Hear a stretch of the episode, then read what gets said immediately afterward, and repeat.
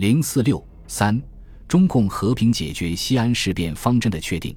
中共中央在短短六天时间里就实现了由审蒋除蒋到保蒋安全的转变，使党的策略走上正轨。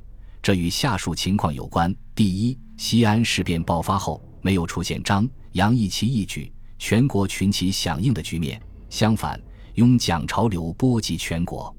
对蒋如何处置、保蒋安全，是当时绝大多数人关注的焦点，也成了和与战的关键。对这个问题处理得好。可以赢得群众，从而有利于结束内战，实现抗战；反之，则要脱离群众，使内战扩大与延长，这样只有利于日本帝国主义。第二，周恩来的西安之行，听取刘鼎的汇报和与张杨会谈，了解到张学良发动兵谏的目的，只是为了逼蒋抗日，绝无伤害蒋之意。只要蒋答应抗日，张仍拥护他做领袖。蒋虽在西安成了阶下囚，但仍能支配南京的行止。十二月十七日上午，他派蒋鼎文持手令飞返南京，令何应钦停止军事行动三天。南京以宋美龄、孔祥熙为代表的主和派，极力主张用和平方法救蒋，先派端纳来陕见蒋，现又决定派宋子文来西安谈判。南京的讨伐军已有五个师涌入潼关，威逼西安。周恩来进一步明确了西安事变只有和平解决，才能对民族、对革命有利。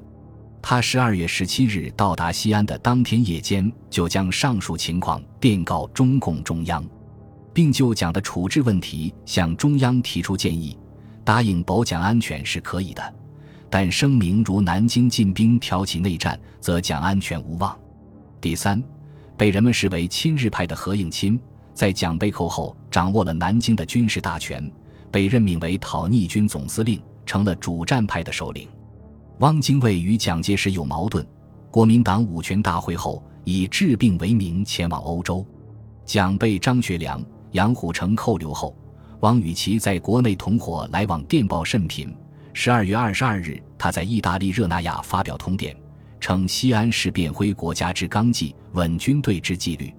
此而言欲武，真所谓南辕而北辙也。他随即登船返国。中共中央认为，目前最大危机是日本与南京及各地亲日派成立联盟，借用蒋旗帜造成内乱，奴化中国。只是在西安的周恩来争取蒋介石、陈诚等与之开诚谈判。我们与西安策略应扶助左派，争取中派，打倒右派，变内战为抗战。中共中央由要求神将改为争取中派，原因之一是担心右派与日本勾结夺取南京政府，造成大内乱。第四，苏联反对西安事变，共产国际和苏联采取相同立场。十二月十六日，由季米特洛夫签署以共产国际书记处名义给中共中央的复电说：“现回答你们的几封来电，建议采取以下立场。”不管张学良意图如何，他的发动在客观上只能对团结中国人民、建立抗日统一战线起破坏作用，并刺激日本对中国的侵略。既然这一发动已经完成，就应当考虑继承事实。中国共产党坚决主张以下述条件为基础和平解决冲突：改组政府。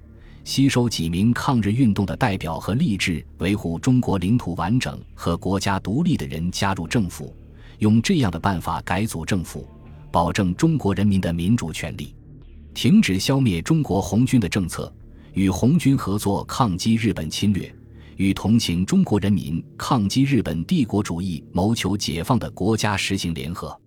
最后，建议你们不要提出联合苏联的口号。考虑到苏联在当时国际共产主义运动中所处的特殊地位，中共中央也有必要协调自己的对蒋策略。